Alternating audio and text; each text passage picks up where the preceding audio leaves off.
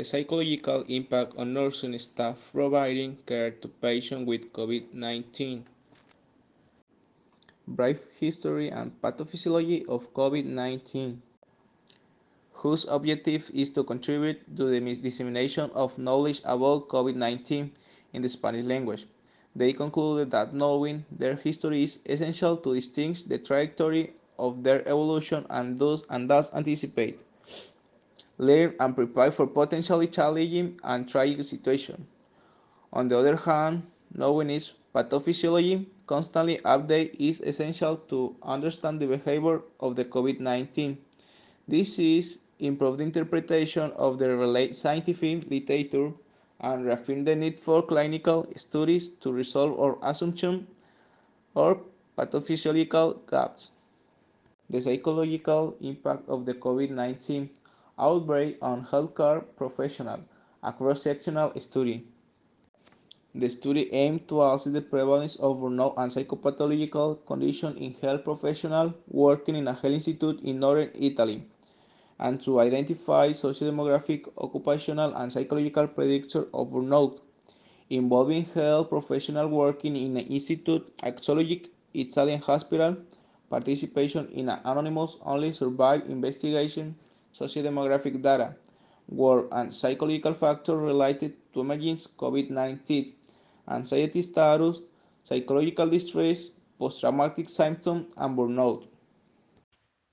Impact of SARS-CoV-2 COVID-19 and the mental health of healthcare professionals a systematic review, whose aim is study was to analyze the impact of the SARS-CoV-2 outbreak of the mental health of healthcare professionals, obtain results the mental health and mental functions of professionals were compromised, being especially affected as professionals in the first line of battle against the virus. Medium high levels of anxiety 26.5% to 44.6%. Depression 8.1% to 25%. Worry and insomnia 23.6% to 38% were detected. Paradoxically, stress level were below expectations 30.8% to 68.3%.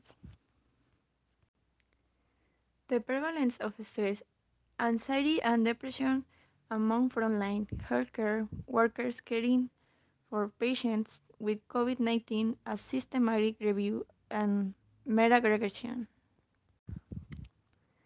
The objective was based on systematic review, meta-aggregation approach which we used to approximate the prevalence of stress, anxiety, and depression in frontline healthcare workers caring for patients with COVID-19.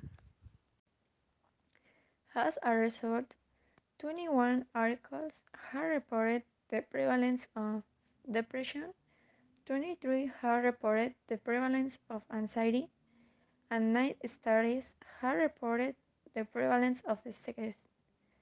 The prevalence of depression is 24.3%, the prevalence of anxiety is 25.8%, and the prevalence of stress is 45%.